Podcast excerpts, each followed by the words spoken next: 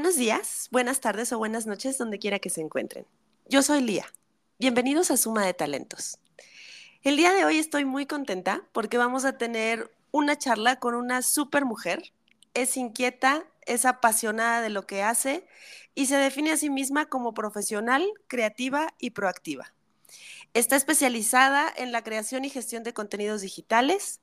Ha sido coordinadora operativa en el Abierto Mexicano de la Moda, escritora colaboradora en Our Fashion Dose, social media manager para la marca de bolsos mexicana Sello 8, freelance como diseñadora gráfica y creadora de contenido para distintas marcas y empresas, y por si eso no fuera suficiente, actualmente es creadora y conductora del canal de YouTube Hey Carla's Life, donde comparte su experiencia como minimalista y difunde la filosofía de este estilo de vida.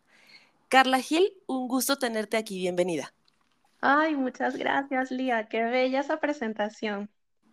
Mil gracias. Un placer y vamos a empezar platicando. Cuéntanos, ¿cómo empieza tu camino en el mundo de la moda? Bueno, la verdad es que empezó hace poco.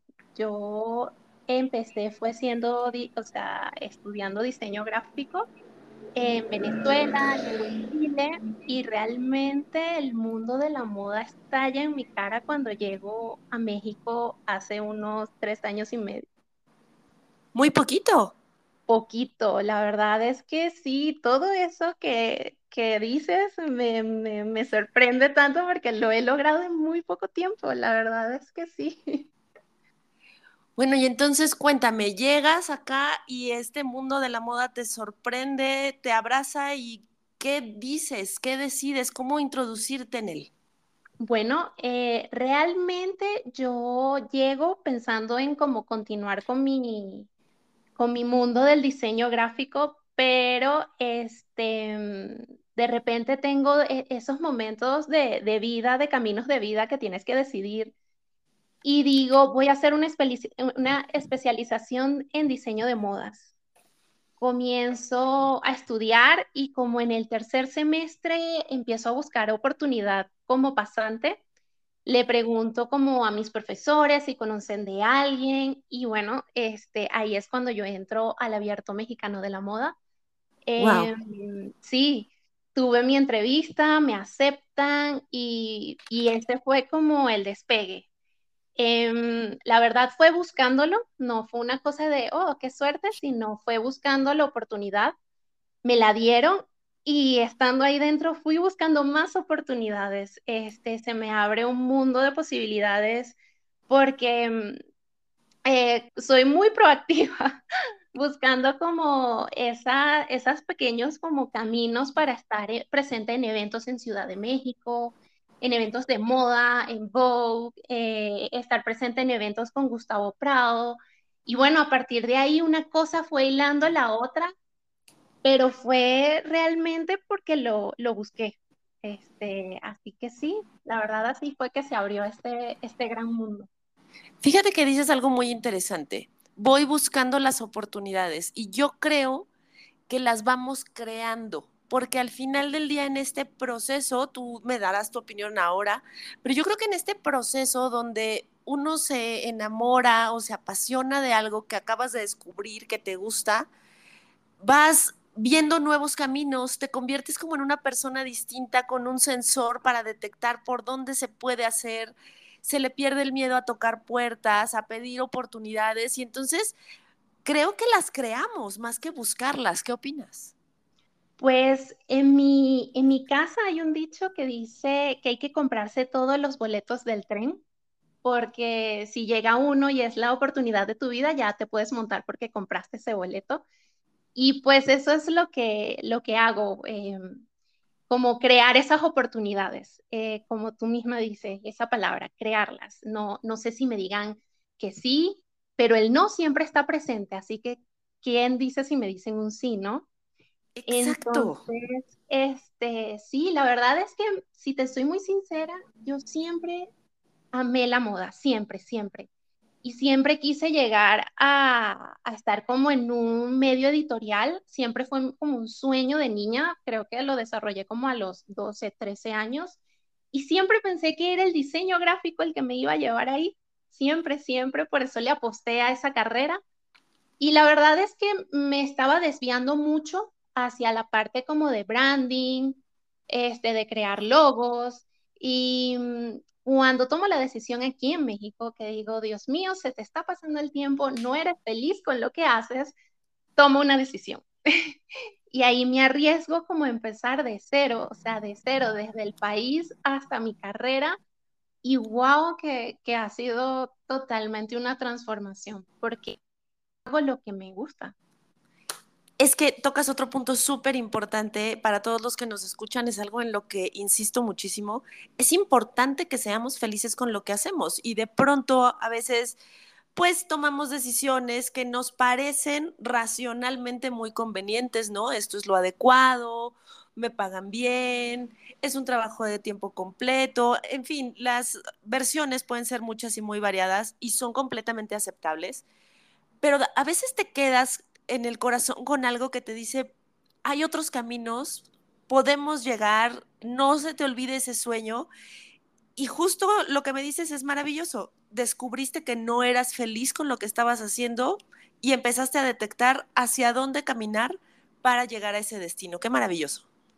Sí, la verdad es que sí fue bien complejo. El miedo siempre está, porque digamos que el mundo de la moda es como todo un universo que, que, tenemos como una percepción como que cerrado, ¿no? Y, y, es complicado, sí, sí es difícil llegarle, pero hay formas, sobre todo cuando eres apasionado, la gente lo nota, eso sí creo que me ha ayudado mucho como en el corto trayecto que llevo, pero algo que he hecho últimamente, digamos, este tiempo que he estado aquí en México, cuando estoy muy estancada con la mente cuadrada, intento de escuchar a mi niño interior. Y mi niña interior de 12 años fue ella la que me dijo, tu pasión siempre ha sido esta, encamínate hacia allá, así el, eh, este, el trayecto se vea totalmente lúgubre y espantoso y que puede ser que te lleves un estrellón, pero para allá es. Donde estás, que seguro no eres feliz. Busca, busca otra salida.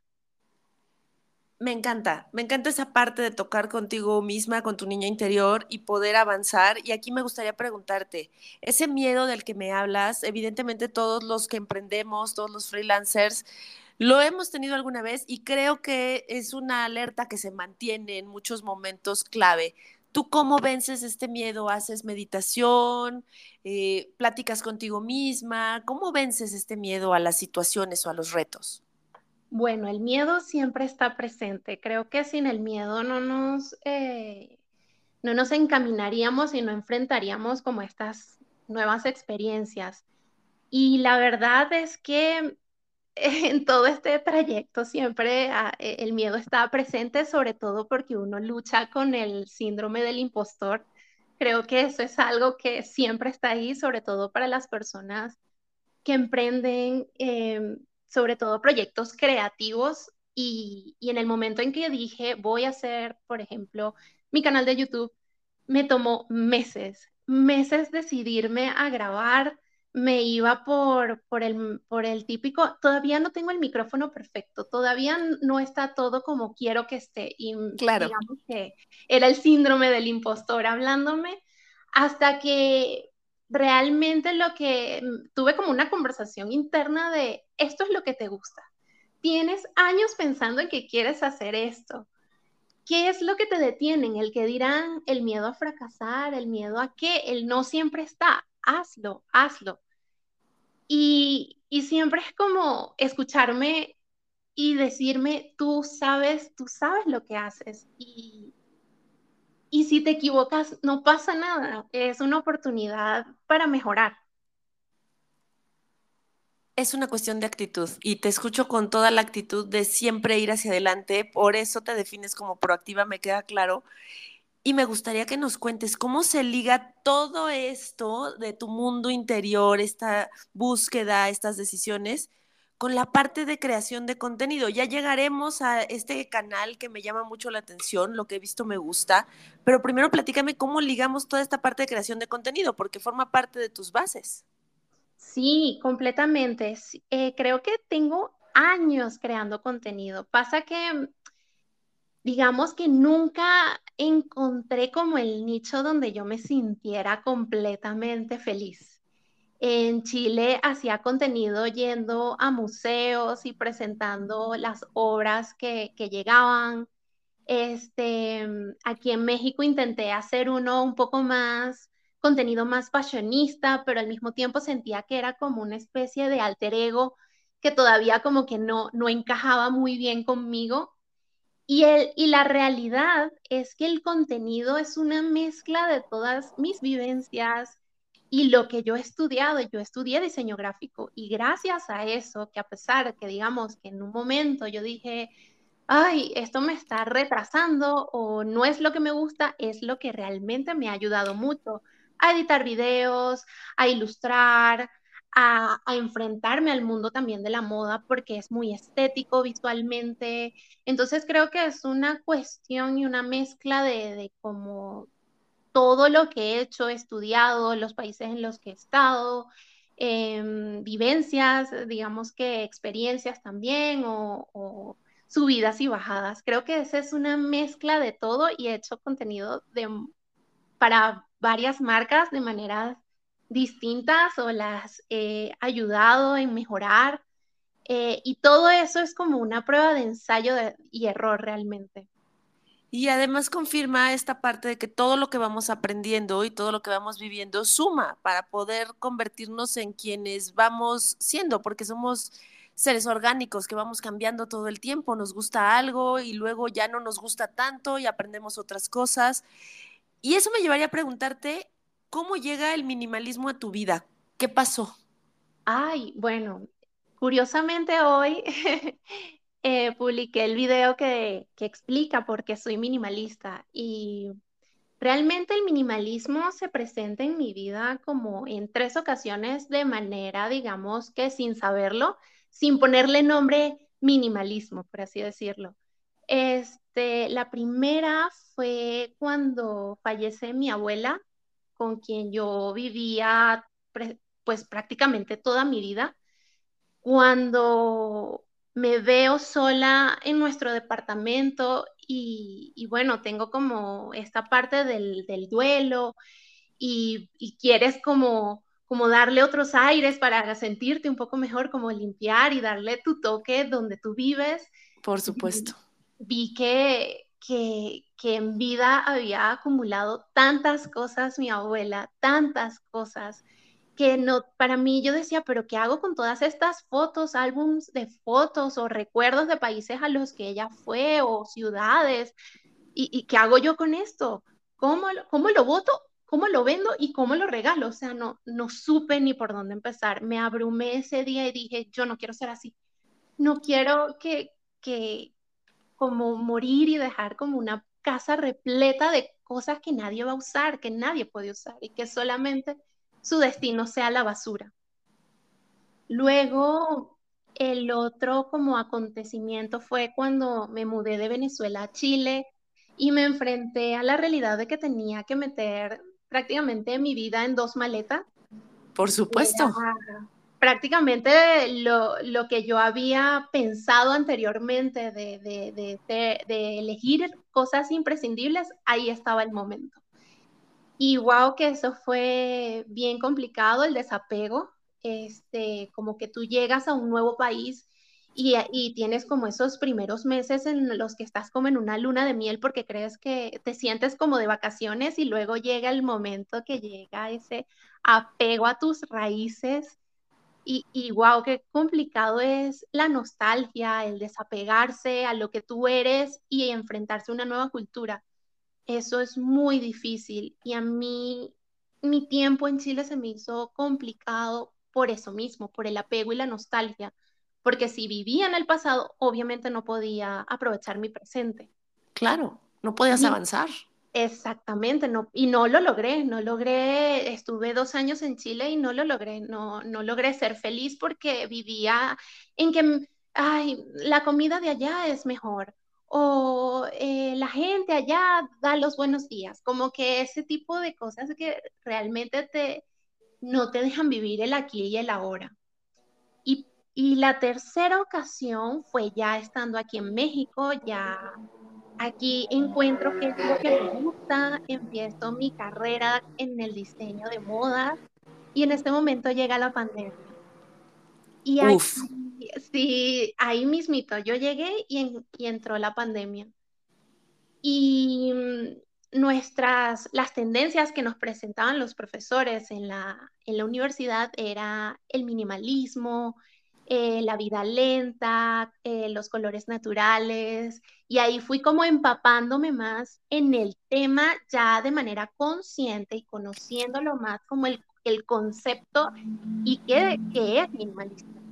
Y me di cuenta que, que hasta mi propia manera de vestir, que, mi, que mis diseños iban prácticamente guiados hacia ese, ese concepto, Luego tengo esta oportunidad para, trabajar para el abierto mexicano y entra este mundo de glamour de personas llamativas, modelos altas, texturas en las telas, este, la gente siendo creativa. Y, y, wow, es, e, ese glamour te intoxica impresionantemente. Eh, cuando entras al mundo de la moda y ves y vas a tu primer evento, la verdad es que es que te sientes así como intoxicado por, por todo ese universo. En otro mundo. Es completamente otro mundo y es un mundo muy bonito con personas increíbles, creativas, que tú dices, wow. Pero lo, lo difícil o lo, lo, lo malo que tiene este mundo es que está muy empapado de las apariencias. Y, y esto tiene que ver mucho con la parte material. Y ahí yo tuve un choque, no, no me gustaban mucho las conversaciones de, de dónde es tu bolsa, de dónde son sus zapatos. Y, yo tengo un concepto muy distinto de la moda. Y ahí fue cuando dije, wow, yo creo que soy minimalista, sin saberlo, ¿sabes? Y ahí es cuando empieza como mi, todo mi, mi investigación y me empiezo a enamorar de todo este estilo de vida. ¡Qué maravilla! Es todo un viaje. Todo un viaje, lo sé. Ahora sí vamos hacia lo que estás haciendo en este momento. Recientemente lanzaste Hey Carlas Live en YouTube. Me gustaría que nos platicaras de este proyecto un poco más. ¿Qué es? ¿De qué va?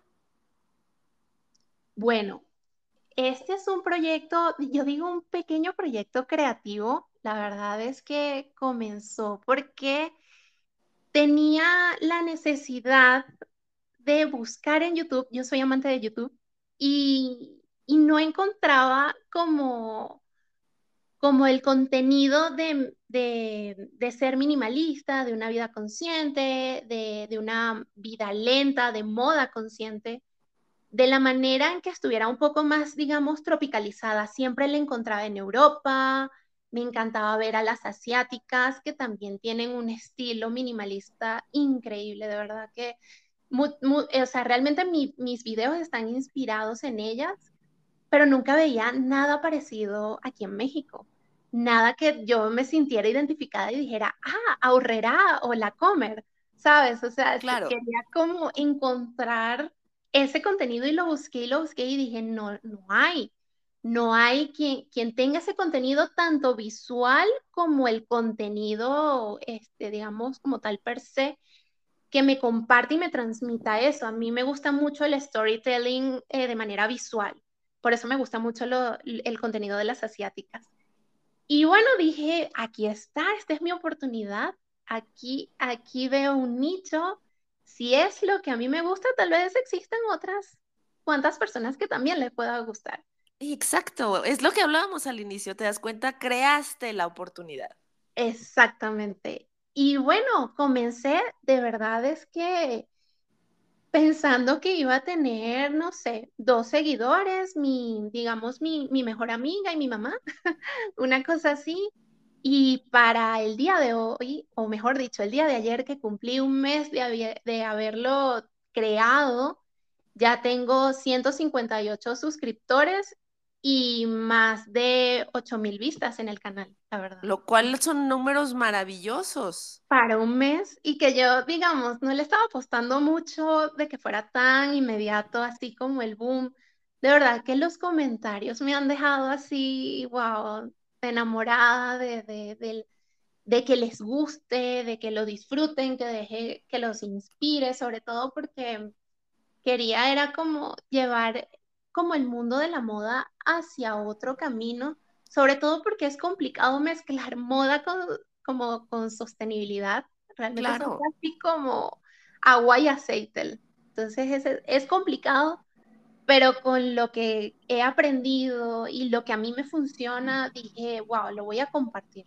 Y lo estás logrando muy bien. Y entonces me gustaría preguntarte, Carla, a nivel profesional, ¿qué servicios brindas para que se puedan poner en contacto contigo y que no sé si son asesorías de minimalismo, no sé si sigues como content manager? Cuéntanos qué servicios puedes brindar. Bueno, yo realmente brindo servicios como creadora de contenido, este, doy asesorías para el branding, la marca, este, también en el aspecto de, crear contenido para sean marcas personales, eh, plataformas o empresas. Em, yo me voy más hacia crear contenido porque creo que esa es la parte en la que más me he enamorado en todo lo que llevo y es lo que tengo más tiempo haciendo y soy una apasionada de las, de las redes, me parece que, que hay que aprovecharlas, es un momento impresionante, son gratis, puedes generar clientes, leads, puedes este, inspirar, ayudar, informar, entonces sí, es, eh, prácticamente ese es el servicio que doy. Perfecto. Datos de contacto, Carla, ¿dónde te pueden localizar? En todas mis plataformas estoy como Carlas Live, en Instagram, TikTok y hasta en YouTube. ¿Algún correo electrónico al que se puedan poner en contacto contigo si necesitan algo? Claro que sí, sería hey.carlaslive.gmail.com. Perfecto. Me gustaría, llevamos rumbo al cierre, que nos dieras tres consejos para empezar a aplicar el minimalismo en la moda. Wow, tres consejos. Bueno, primero, lo primero sería revisar tu armario. Eso es esencial, sacar todo, hacer una, realmente como un, un vistazo muy, muy profundo de cada pieza, cómo te sientes con esa pieza, cómo, cómo puede funcionar de distintas maneras en distintos looks. Creo que eso es lo primero. Lo segundo sería encontrar tu estilo personal, eh, sobre todo que este tenga coherencia con tu vida laboral y con tu rutina diaria, que, que te inspires para poderlo encontrar, buscar estas eh, artistas famosas que tú digas, wow, así me quiero vestir, este es el estilo que yo quiero, y de alguna manera así definirlo para que ahora tengas un armario con mucha más coherencia y lo otro eh, sería ser más consciente a la hora de comprar, tomarse un tiempo, anotarlo en una lista, pensarlo si realmente esa es la prenda que necesitas en tu armario o es un simple capricho. Wow, me gusta, me gustan mucho estos consejos y siguiendo con esta línea, ya para prácticamente terminar, ¿qué consejos podrías darle a estas personas que nos escuchan que a lo mejor están en otro país y se quieren mover o no son felices con lo que están haciendo y quieren a lo mejor emprender un proyecto creativo, pero les da miedo, ¿qué les dirías? Bueno, con respecto al país, creo que sería trabajar mucho el apego. Em, al ser venezolana, sí he visto muchos de mis, digamos, paisanos batallando con esta parte del apego y, y la nostalgia y el estar siempre mirando hacia atrás.